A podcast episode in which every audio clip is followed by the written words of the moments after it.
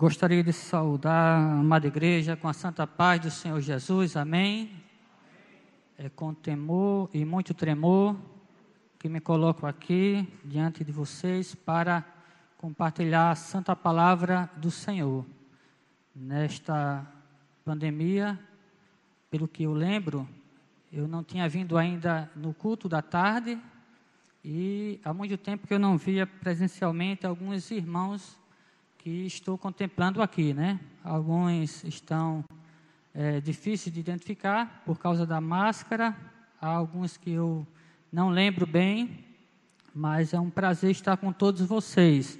Eu sempre venho pela manhã e estou alegre porque o número dos irmãos, né, que estão passando a frequentar o culto da manhã também está bem expressivo. E tudo isso é, é gratificante porque o nome do Senhor tem sido exaltado nesse lugar, não é? E eu gostaria, meus irmãos, desta, nesta tarde, de refletir com os amados irmãos no Evangelho segundo escreveu Mateus, capítulo de número 20. Evangelho segundo escreveu Mateus, capítulo de número 20 dos versos 20 ao 28. E com base neste texto, eu gostaria de meditar com os amados sobre o seguinte tema: a glória do chamado cristão. Este tema tem muito a ver com aquilo que aconteceu durante essa semana, principalmente nesses últimos dias, é, com relação a alguns escândalos que repercutiu na, na mídia e que envolve é, o nome cristão, que envolve o nome evangélico. Mateus 20, do 20 ao 28, acompanhe comigo na sua versão, eu vou, eu vou ler aqui, na minha versão, que é um pouco diferente, mas o sentido é o mesmo. Diz assim a palavra do Senhor. Então aproximou-se de Jesus a mãe dos filhos de Zebedeu com seus filhos e, prostrando-se, fez-lhe um pedido. Perguntou Jesus: O que você quer? E ela respondeu: Declara que no teu reino estes meus dois filhos se assentem, um à tua direita e o outro à tua esquerda. E disse-lhe Jesus: Vocês não sabem o que estão pedindo. Podem vocês beber o cálice que eu vou beber? E responderam eles: Podemos. Mas Jesus lhes disse: Certamente vocês beberão do meu cálice mas o assentar-se à minha direita ou à minha esquerda, não cabe a mim conceder. Esses lugares pertencem àqueles para quem foram preparados por meu Pai. Quando os outros dez ouviram isso, ficaram indignados com os dois irmãos. Mas Jesus os chamou e disse: Vocês sabem que que os governantes das nações as dominam e as pessoas importantes exercem poder sobre elas. Mas não será assim entre vocês. Ao contrário, quem quiser tornar-se importante entre vocês deverá ser servo, e quem quiser ser o primeiro deverá ser escravo. Assim como o filho do homem, que não veio para ser servido, mas para servir e dar a sua vida em resgate por muitos. Palavra do Senhor, que o Espírito Santo desde já aplique a mesma em nossos corações. Vamos orar, pedindo a iluminação do Espírito Santo e eh, antes da oração, eu gostaria de pedir à minha esposa mesmo que, se possível, trouxesse um copo de água para prevenir aqui. Eu posso precisar, não é? Oremos, irmãos. Deus Santo e bendito, Pai amado, em nome de Jesus Cristo, aqui nos reunimos nesta tarde, Senhor, neste lugar, para celebrar louvores ao Teu nome, como acabamos, Senhor, de fazer. Também, Senhor, nesta tarde nos reunimos com o propósito de ouvir a Tua palavra e crescermos, Senhor, em nossa vida espiritual. Por isso pedimos a assistência do Teu Espírito Santo para tudo aquilo, Senhor, que há de ser compartilhado do Santo Evangelho, ensinado por Teu amado Filho.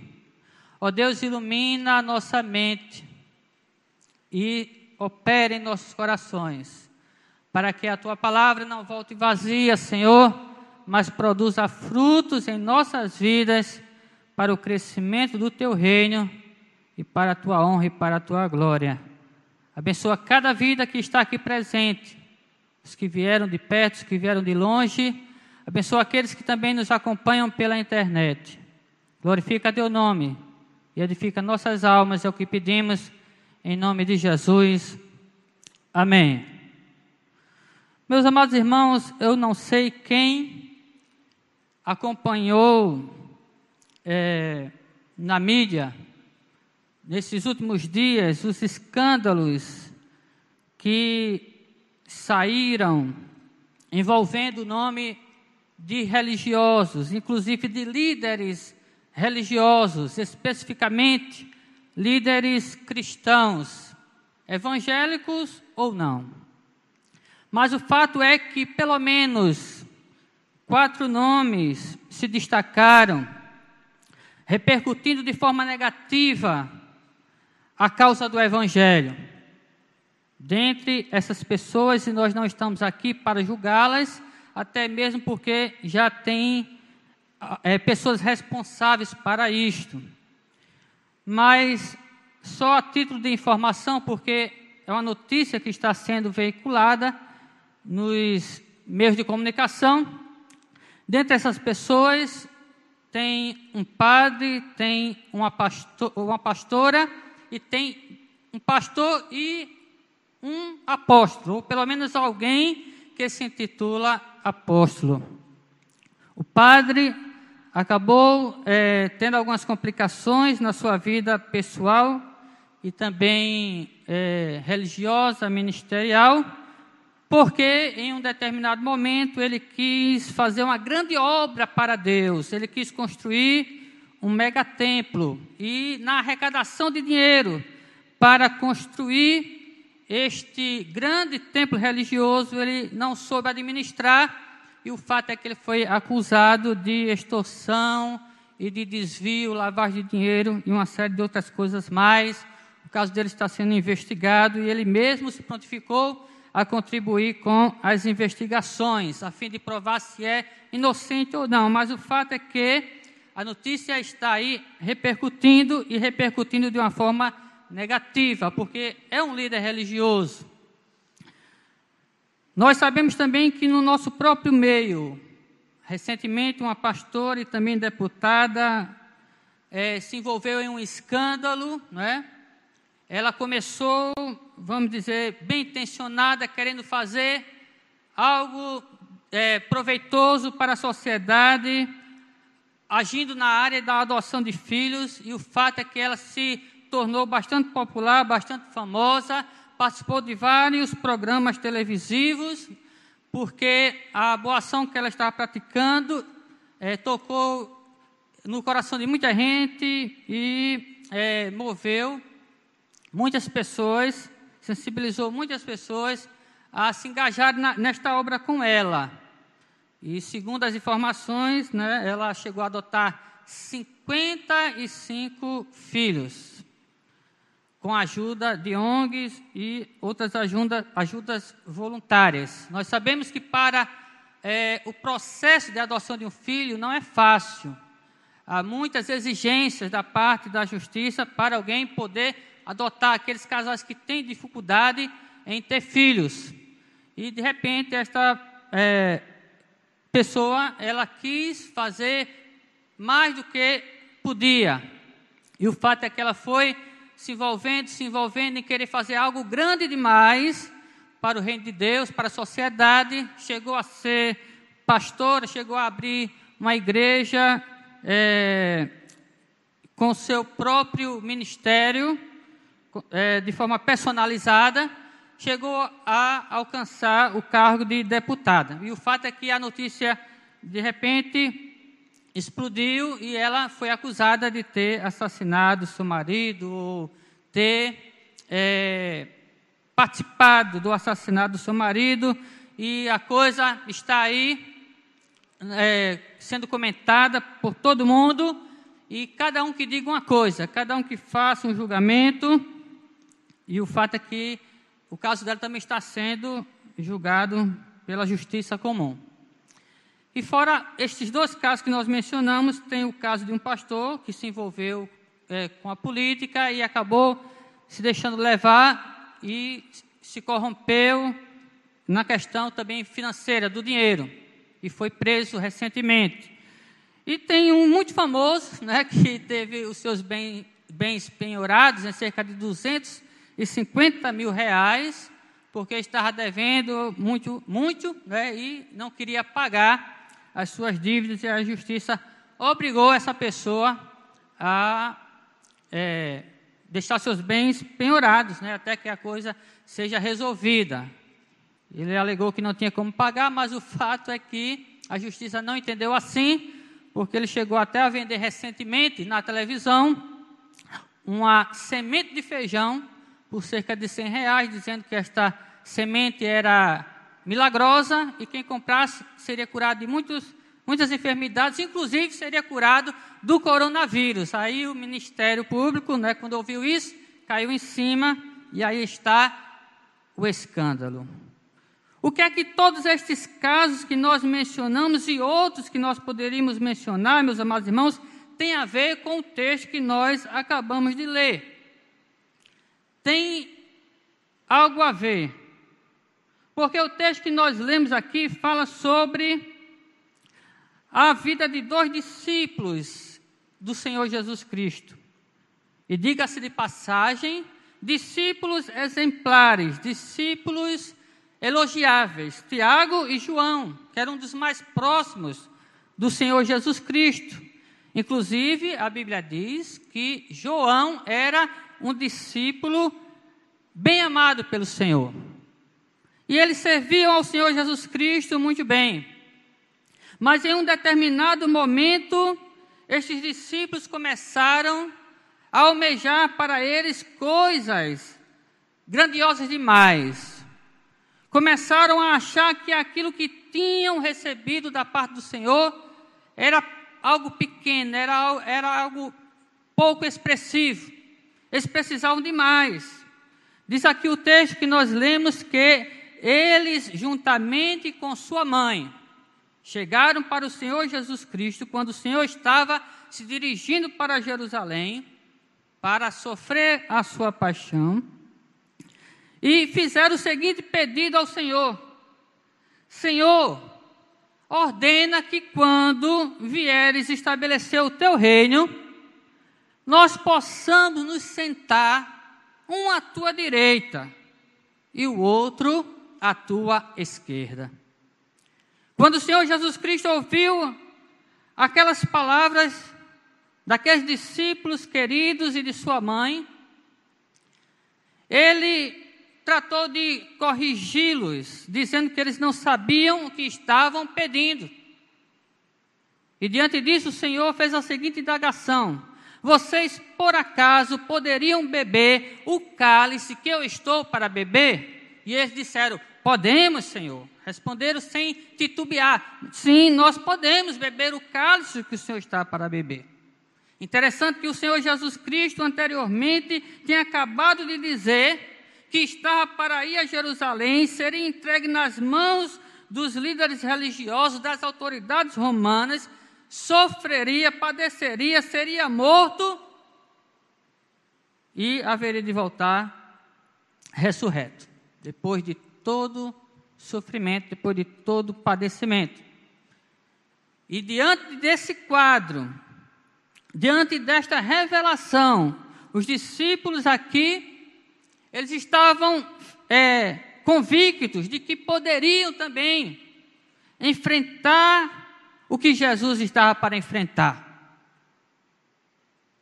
E o interessante é que a motivação deles era que o Senhor, depois de sofrer o que estava para sofrer, lhes desse um lugar de destaque no reino que ele estava para estabelecer, fazendo com que eles tivessem posições de chefias diante de todos os demais. E a resposta que o Senhor Jesus Cristo dá em seguida é mais interessante ainda. No verso 23, o Senhor diz: Certamente vocês vão beber do cálice que eu estou para beber. E não é um cálice doce, não, é um cálice amargo. Vocês vão beber dele. Mas quanto ao assentar-se à minha direita ou à minha esquerda, não cabe a mim conceder isto. Esses lugares pertencem àqueles para quem o Pai já preparou. Bebam o cálice vocês estão dizendo que estão prontos para beber, mas saibam que não é porque vocês vão beber o cálice que vocês vão ter proeminência, que vocês vão ter é, um destaque especial no meu reino. Meus amados irmãos, quando os demais discípulos ouviram estas palavras, diz aqui o verso 24, eles ficaram indignados.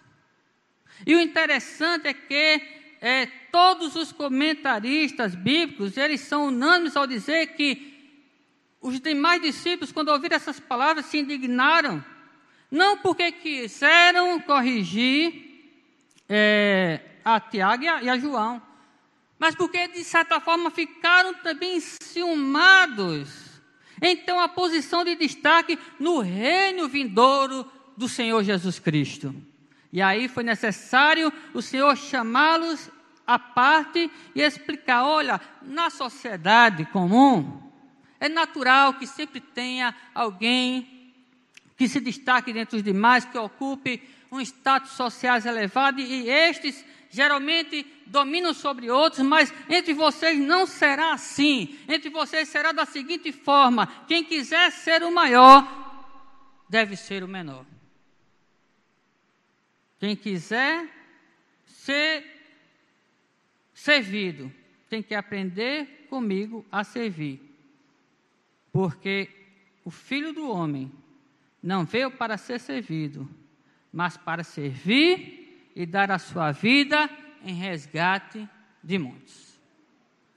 O que é que nós aprendemos, meus amados irmãos, diante deste texto aqui, diante desta narrativa sagrada? é que há uma tendência em nossos corações, mesmo como servos de Deus, mesmo bem intencionados, de muitas vezes buscarmos aquilo que não é o propósito de Deus para as nossas vidas. Às vezes até com o propósito de glorificar mais a Deus, até com, às vezes com o propósito de fazer algo a mais para o reino de Deus ou para as pessoas, mas não é aquilo que Deus estabeleceu para nós.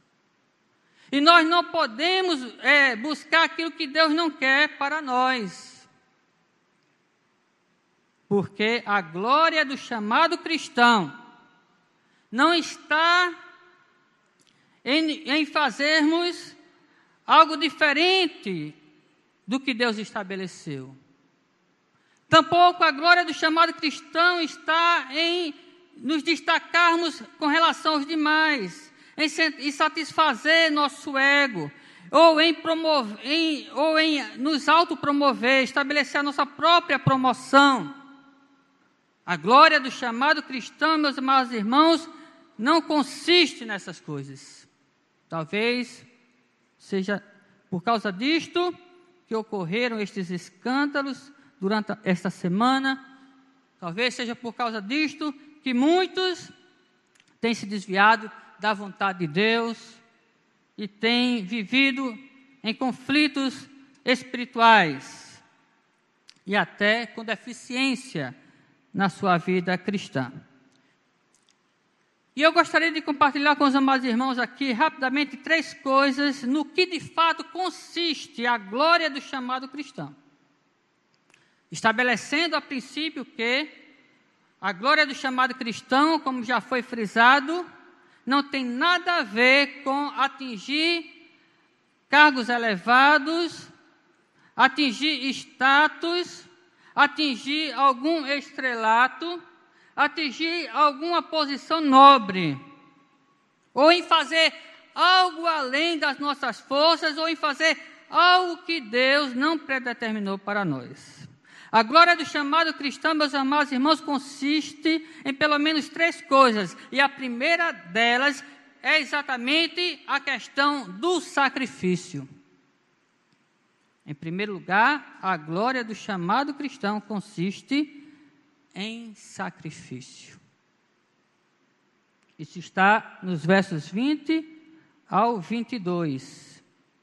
Principalmente no verso 22, quando o Senhor Jesus pergunta para aqueles apóstolos em particular: Vocês podem beber o cálice que eu estou para beber? Do que é que o Senhor Jesus está falando aqui? Está falando exatamente do seu sacrifício, da vida que ele iria entregar para o resgate de muitos, como ele mesmo declara no verso de número 28.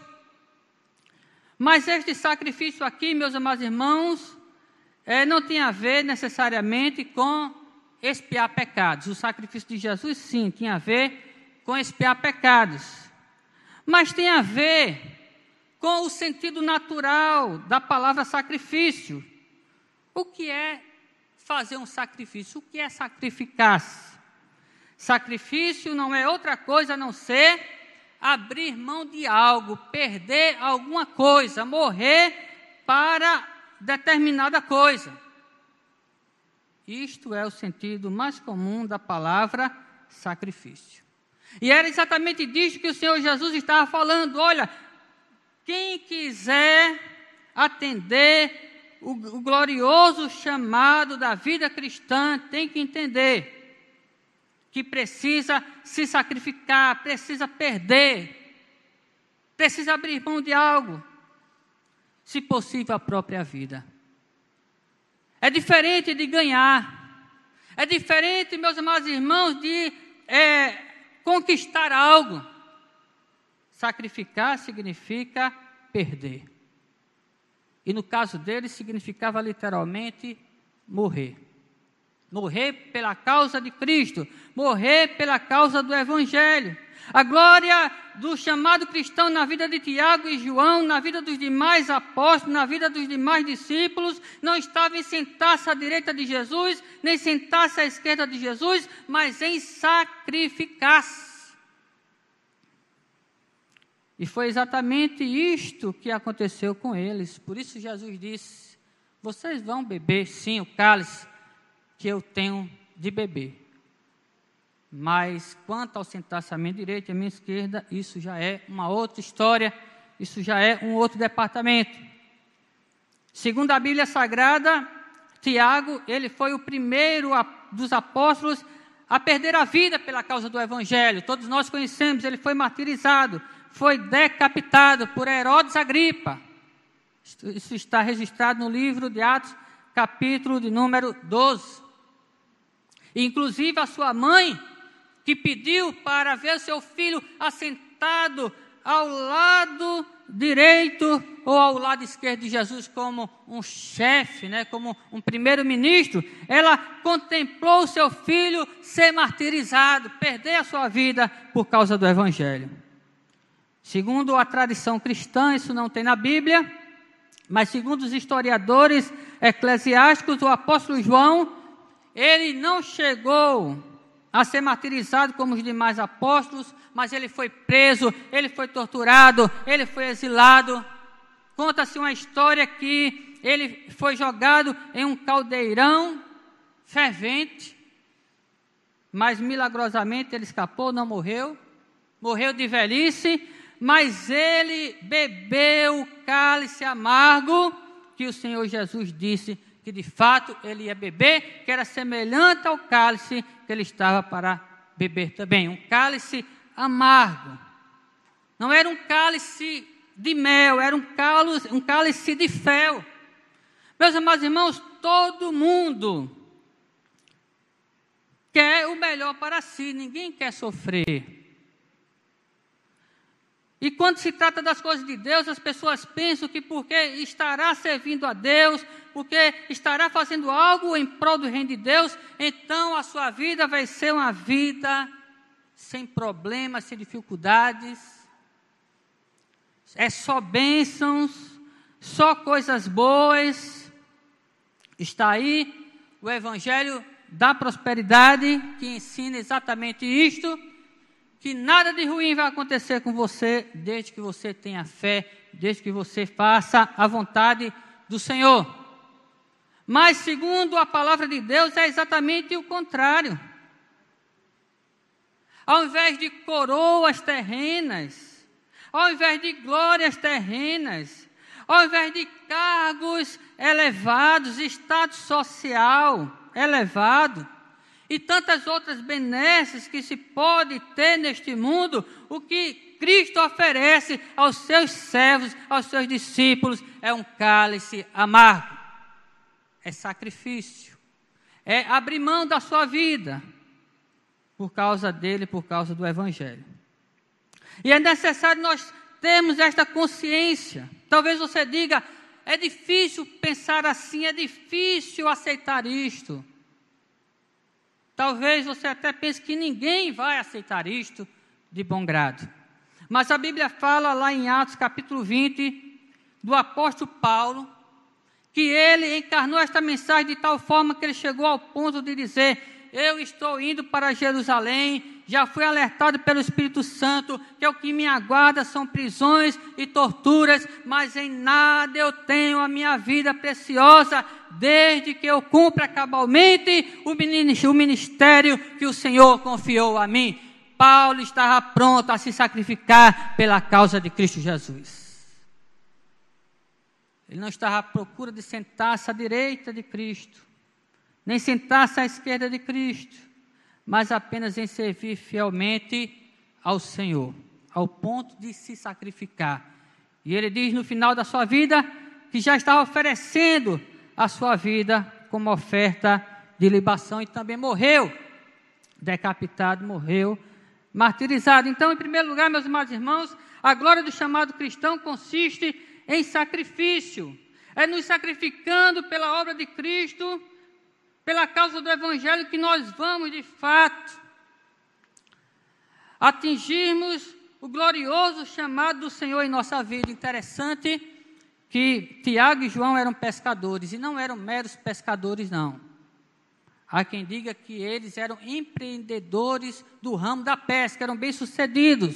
Segundo alguns historiadores da igreja, há quem diga que o, o pai dele, Zebedeu, e sua mãe chegaram a custear o ministério do Senhor Jesus Cristo, através de ofertas, através de donativos. Talvez por causa disto também alguns historiadores cogitam que sua mãe pensava que a recompensa dele seria, uma vez que tinham aberto mão dessas coisas, receber em troca um, um cargo de chefia no reino de Cristo. Mas ela estava enganada. Por mais bem intencionada que ela estivesse, por mais inocente que ela estivesse, ela estava enganada. Porque a glória que Deus tinha para Tiago e João não era um, um cargo de primeiro-ministro no governo de Cristo, mas era algo mais especial, algo que não tem neste mundo. O problema é que a visão, o entendimento de Tiago, João e sua mãe e dos demais discípulos está bem abaixo do que realmente era o propósito de Deus para a vida deles. A visão deles era uma visão terrena. A ideia do reino de Cristo que eles tinham era uma ideia terrena também eles entendiam que o Messias haveria de reinar politicamente em Israel, haveria de restabelecer a monarquia do rei Davi. Então a expectativa deles é que quando Cristo finalmente colocasse a coroa na cabeça, ali em Jerusalém, ali em Israel, eles fossem juntamente com Cristo exaltados diante dos judeus. Como quem diz assim: valeu a pena termos deixado a pescaria, valeu a pena termos deixado os nossos negócios para seguir a Cristo. Mas não era esse o propósito do Senhor para a vida deles. De fato, eles receberiam é, algo precioso da parte de Deus, como a gente vai ver no, na conclusão da mensagem. Mas não era algo de natureza terrena, não era algo de natureza mundana, era algo que eles só poderiam contemplar pela fé, era algo de ordem espiritual. E antes deles conquistarem o que Deus tinha reservado para eles, eles precisavam antes beber um cálice amargo, um cálice de sofrimento. Precisavam sacrificar as próprias vidas. Como Jesus estava para sacrificar a sua própria vida.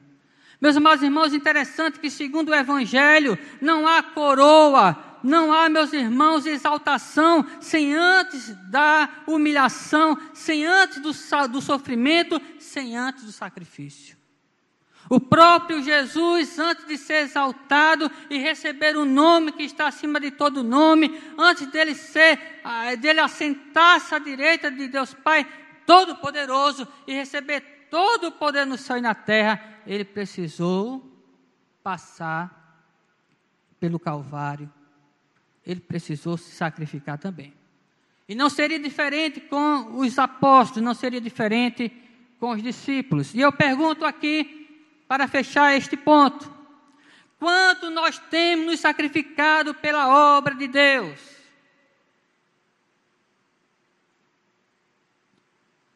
Temos de fato aberto mão de alguma coisa pela causa de Cristo?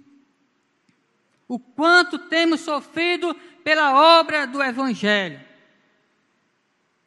O que é que nós de fato entendemos acerca, meus irmãos, da glória do chamado de Cristo para a nossa vida. Vale a pena refletir nestas coisas para não cometermos erros que muitos têm cometido por aí. Temos aberto mão do nosso tempo, temos sacrificado o nosso lazer, temos aberto mão, inclusive, da nossa vaidade, ou nós estamos à procura de glórias terrenas, ou nós estamos à procura de status, ou nós estamos à procura, meus amados irmãos, de ter um destaque especial na igreja, no reino de Deus, como sentar-se à direita de Cristo ou à sua esquerda. Em primeiro lugar, precisamos atentar para estas questões.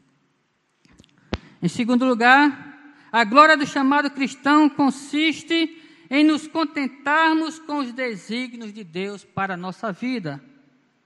É exatamente isto que o Senhor Jesus diz aqui, quando ele fala: Olha, o assentar-se à minha direita ou à minha esquerda não cabe a mim conceder, porque esses lugares pertencem àqueles para quem o Pai já preparou. Meus amados irmãos, para cada cristão genuíno existe um lugar e uma função especial no reino de Deus. Não é preciso estarmos buscando nada além daquilo que Deus já determinou para nós. Se o chamado glorioso de Deus para a nossa vida é o pastorado, então sirvamos a Deus no pastorado. Se a, o, o glorioso chamado de Cristo para a nossa vida é a área do louvor, então sirvamos a Deus na área do louvor. Se o chamado glorioso de Cristo para a nossa vida como cristãos é a obra missionária ou o patrocínio da obra missionária, então vamos fazer a obra missionária e contribuir com a obra missionária, porque nós devemos nos contentar com aquilo que Deus estabeleceu para nós. Nunca devemos buscar algo além do que Deus já estabeleceu para as nossas vidas. Porque o que vai se cumprir na nossa vida não é a nossa vontade, é a vontade de Deus. Tiago e João, por melhores discípulos que fossem, eles estavam errados nessa questão. E os melhores crentes de hoje, os melhores cristãos de hoje, por isso não vamos julgar A ou B, vamos apenas refletir. Os melhores crentes de hoje, os melhores cristãos de hoje, por melhor, por melhor que sirvam a Deus, podem se equivocar também, muitas vezes, entrando em áreas que não é o o que Deus tem para eles. Interessante que na passagem paralela aqui, que é em Lucas capítulo 22, versos 29 a 30, também está essa mesma passagem no Evangelho de Marcos, capítulo de número, de número 10. Se abrirmos lá em Lucas capítulo 22, por exemplo, a gente vai ver o que é que Deus já tinha estabelecido para os apóstolos. É dito aqui o seguinte,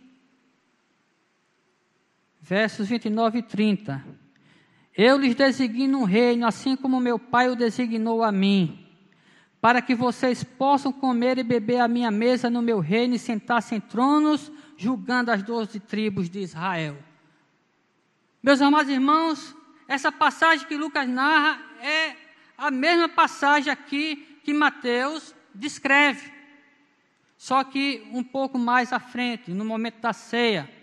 Eles voltaram a conversar sobre este mesmo assunto, sobre qual deles seria o maior, sobre qual deles sentaria à direita ou à esquerda de Cristo. E é interessante que mais uma vez Jesus, com muita paciência, os chama e diz mais uma vez: praticamente as mesmas palavras, só que com um acréscimo. Olha, não se preocupem, porque assim como o Pai designou um reino para mim, independente de quem vai estar à minha direita ou à minha esquerda, este reino foi designado para vocês e há pelo menos doze tronos para vocês se sentarem e julgarem as tribos de Israel. Além disso, Cristo já tinha prometido para os apóstolos moradas eternas. Além disso, Cristo já tinha prometido aos apóstolos, meus amados irmãos, muitas bênçãos de ordem espiritual, como a própria salvação, a imortalidade e outras coisas mais. Mas eles ainda estavam achando pouco. Eles não estavam contentes com os desígnios de Deus para a vida deles. Eles tinham que assentar-se à direita ou à esquerda de Cristo. E Jesus começou a remodelar aquela forma deles pensarem.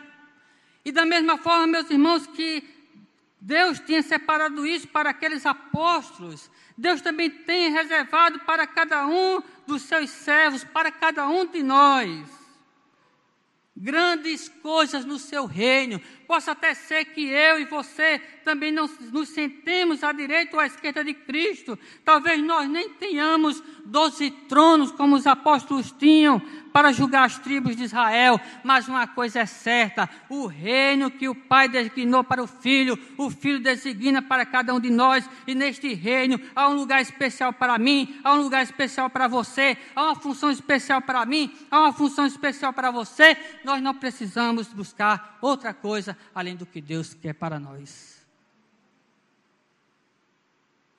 Há moradas eternas na casa do Pai a vida é incorruptível, a vida eterna, o que é que nós precisamos mais? Mas aí está, meus amados, o Evangelho deturpado, falsificado, dizendo que a salvação não basta, dizendo que o reino dos céus não basta, que é necessário mais, é necessário você é, atingir cargos políticos elevados, é necessário você fazer uma, um mega templo religioso, é necessário você ter o nome de apóstolo, é necessário você fazer muitas coisas que você não pode nem dar conta às vezes, porque se não fizer, você não vai ter satisfação na obra de Deus. Eu conheci algumas, algumas pessoas que diz, diz, disseram assim: se eu não tiver um cargo na igreja, eu não consigo ficar na igreja. Porque as pessoas às vezes têm esta mentalidade, porque ainda não entenderam o que Jesus está ensinando aqui aos apóstolos, que a glória do chamado cristão não consiste na satisfação do ego, não consiste na autopromoção, mas consiste exatamente em aceitar os desígnios de Deus para a sua vida. E em terceiro e último lugar, a glória do chamado cristão consiste em serviço. É isso que o Senhor Jesus diz aqui na conclusão Ele diz: No mundo é assim. Aqueles que têm os cargos mais elevados mandam nos demais. Mas entre vocês não será assim. Quem quiser ser o maior deve servir aos demais. Assim como eu, que sou o Senhor, sou o Rei, não estou aqui para ser servido, mas para servir e dar a vida em resgate de muitos. Meus amados irmãos, o interessante nessa história toda, para, para fecharmos aqui, é que o Senhor Jesus, como ele tinha dito, ele estava indo para Jerusalém, ele haveria de sofrer, ele haveria de morrer. Mas antes dele entrar em Jerusalém e ser aclamado pela multidão, que chegou ao ovacioná-lo e dizer: Hosana, bendito é o que vem em nome do Senhor, é dito aqui que nos, dos versos 29 ao 34, que Jesus encontrou-se com dois cegos no caminho. E o que foi que ele fez? Ele os ignorou, ele passou adiante, não. É dito que ele parou para ouvi-los, porque eles clamavam: Jesus, filho de Davi, tem misericórdia de nós. E a Bíblia diz que Jesus chegou para eles e restaurou a visão deles, perguntou o que era que eles queriam que eles fizessem. E disseram que os nossos olhos sejam abertos. E é dito que Jesus teve compaixão deles e restaurou a visão deles.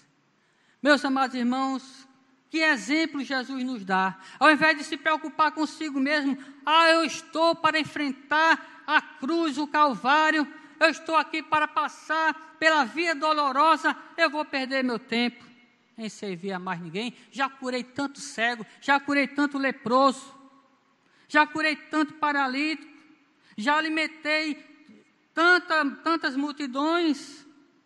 Eu vou agora me preocupar comigo mesmo. Mas não foi isso que ele fez, ele parou, ele se preocupou com aqueles, aqueles pobres cegos e os curou, fez um benefício a eles. E do mesmo jeito, meus irmãos, deve ser na nossa vida. A glória do chamado cristão consiste em servir, não em ser servido. Esse era o problema de Tiago e João, queriam sentar-se à direita de Cristo ou à esquerda para serem servidos. Mas Jesus disse: Nem eu estou aqui para ser servido, mas para servir. Vou dar a minha vida depois de tudo que eu fiz, eu ainda vou dar a minha vida para resgatar a humanidade.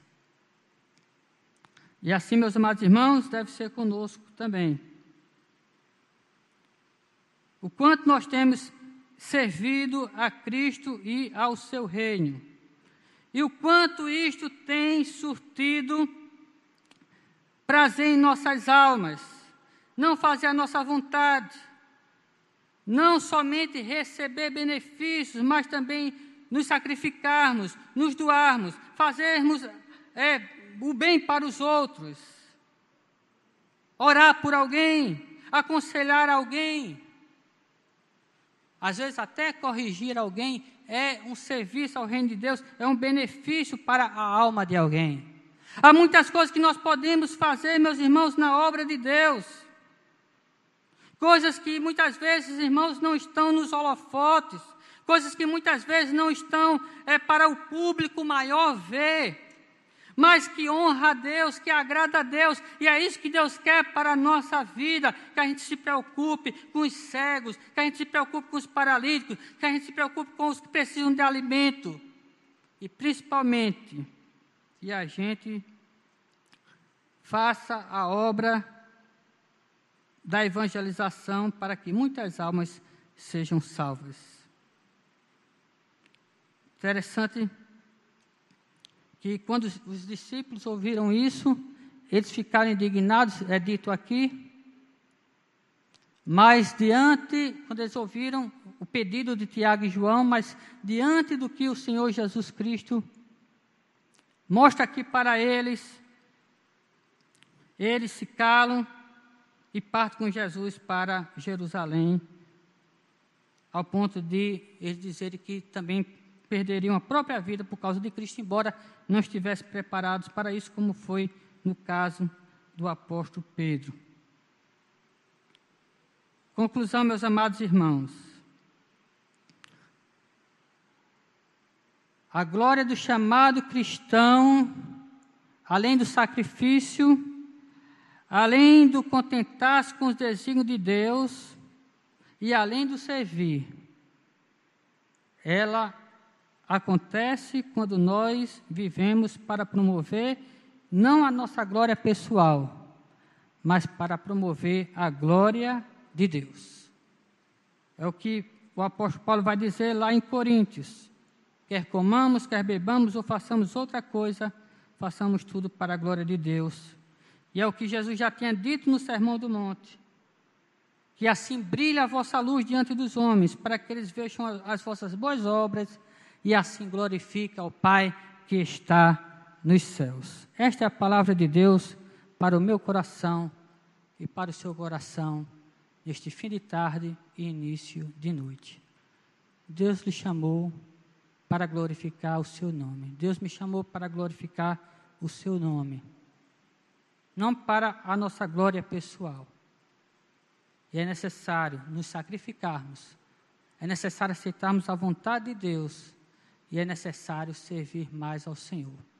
Fazendo isto, estaremos atendendo ao glorioso chamado de Deus para as nossas vidas e não iremos cometer erros que muitos, infelizmente, têm cometido e escandalizado o Evangelho. Vamos orar, apresentar nossas vidas diante do Senhor. Deus amado e bendito, em nome de Jesus Cristo, diante, Senhor, da proclamação do Evangelho nesta tarde, Senhor, queremos apresentar nossas vidas porque tu tens nos chamado, Senhor, para te servir, para proclamar a tua glória e o teu reino, não para buscar, ó Deus, nossa vantagem pessoal, nossa promoção pessoal, mas para nos sacrificarmos pelo Evangelho, para servir mais ao Senhor. E nós, Senhor, pedimos que o Teu Espírito Santo traga a, a nossa mente, ao nosso coração, como nós temos, Senhor, reagido diante da tua proposta para as nossas vidas. Pedimos, ó Deus, misericórdia para aqueles que têm, Senhor, corrido atrás de coisas que não estão destinadas para elas, e ao invés de glorificar o teu nome, Senhor, tem na verdade trazido escândalo para o Evangelho. Que o Senhor se compadeça delas e se compadeça de nós. E que ao invés, Senhor, de cometermos alguma coisa que venha, Senhor, escandalizar a tua obra, que o Senhor opere em nós e através de nós, para a tua própria glória, para o teu próprio louvor. Nem que, Senhor, que para isso precisamos abrir mão da nossa vida, ó Deus, e abrir mão de tanta coisa para fazer a tua vontade, que é boa, perfeita e agradável. Abençoa cada vida que aqui está presente e aqueles que estão nos ouvindo pela internet. Em nome de Jesus. Amém. You. Thank